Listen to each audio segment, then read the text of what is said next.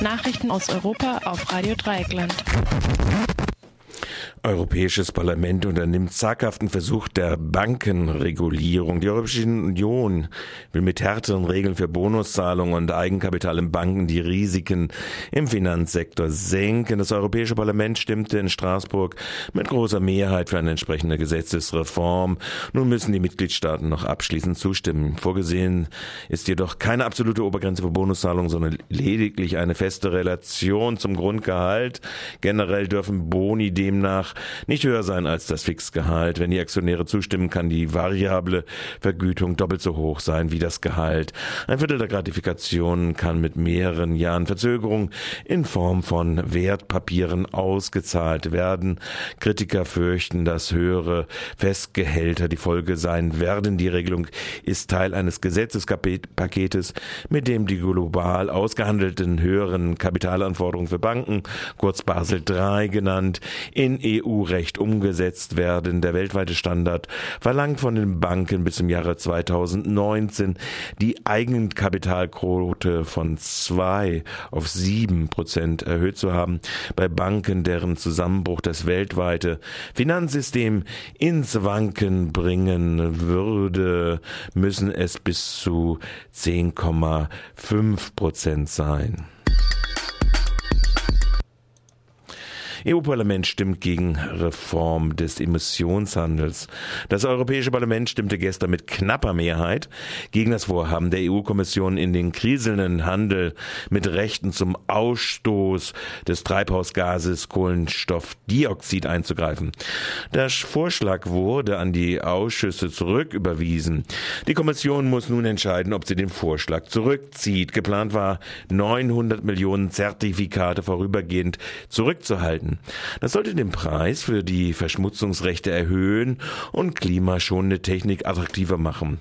Der CO2-Preis, den die EU in allen ihren Energieszenarien mit 30 Euro je Tonne eingeplant hat, ist zurzeit auf dem historischen Stiefstand um die 4 Euro gesunken.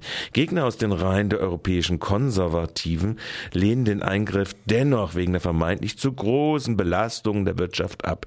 Die Entscheidung des Parlaments gilt als Rückschlag für die zuständige EU-Kommissarin Conny Hedegaard, die in Europa beim Klimaschutz auf mehr Tempo dringt Punkt. WWF und Greenpeace bewerten die Entscheidung zur Reform des Emissionshandels als schallende Ohrfeige für die europäischen Klimaschutzbemühungen. Mit ihrem Votum hätten die Abgeordneten nicht nur das Flaggschiff des europäischen Klimaschutzes in die Bedeutungslosigkeit verbannt, sondern auch Europas Glaubwürdigkeit in Sachen Klimaschutz demontiert.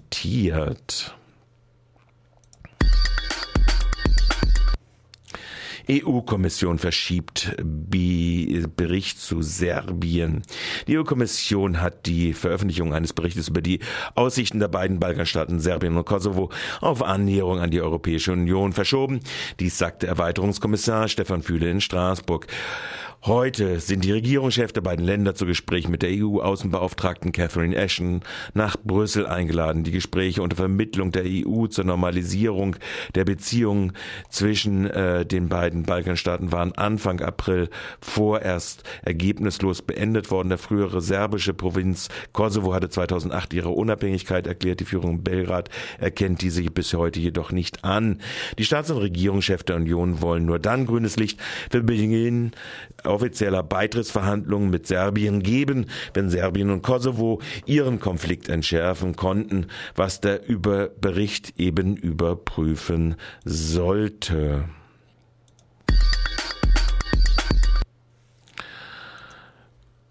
Äh EU fördert Absone Drohnenfantasien mit 3,5 Millionen Euro.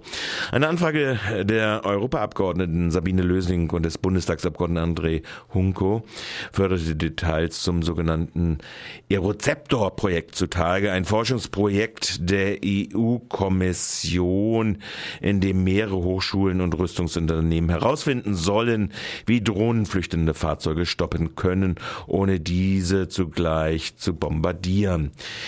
Die Antworten äh, listet verschiedene Maßnahmen auf, mit denen das Ziel erreicht werden kann, darunter elektromagnetische Störung zur Blocka Blockierung der Motorelektronik, Netze, in denen sich Räder von Fahrzeugen oder Propeller vom Boden verwickeln, Spezialpolymerschaumstoff, der allmählich verhärtet und das Fahrzeug zum Halten bringt, Vorrichtung zum Durchstechen der Reifen sowie Fahrtenmarkierungen und Lautsprecher. Das ethische und rechtliche Dimension des Projektes solle gebührend berücksichtigt werden, versichert die EU-Kommission, etwa durch Arbeitspakete und Checklisten sowie die Einbeziehung der spanischen Datenschutzbehörde. Die Abgeordneten Lösing und Hunke befürchten hingegen, dass die Drohnen vor allem gegen unerwünschte Migranten an den EU-Außengrenzen eingesetzt werden sollen, also um Flüchtlingsboote auf offener See aufzuhalten.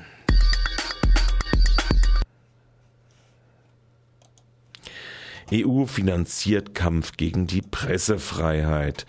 Die EU finanziert offenbar aus Steuergeldern Lobbyverbände, die die freie Berichterstattung über die EU eingrenzen wollen, die von der EU mit sieben 2,7 Millionen Euro geförderte Organisation Medial Dem etwa hat es sich nach eigenen Angaben zum Ziel gesetzt, freie und unabhängige Medien zurückzugewinnen, berichtet die Daily Mail. Medial Dem fordert weiterhin härtere Strafen für die Medien. Eine Entschuldigung oder eine Korrektur reicht nicht aus. Staatlicher Einfluss auf die Medien seien an sich keine Unterdrückung, so Media Dem. Die Organisation fordert zudem die Koordination des Journalismus auf der europäischen Ebene. Die EU-Kommission Kommission sagt, sie wolle ein moralischer Kompass gegen Filmfehlverhalten sein. Die EU-Kommission strebt eine weitere Kontrolle der Presse an, obwohl auf nationaler als auch auf EU-Ebene. Neben Mediadem gibt es mindestens fünf weitere von Brüssel finanziell unterstützte Organisationen, die eine stärkere Kontrolle der Medien zum Ziel haben. Fokus Europa. Nachrichten aus Europa auf Radio Dreieckland.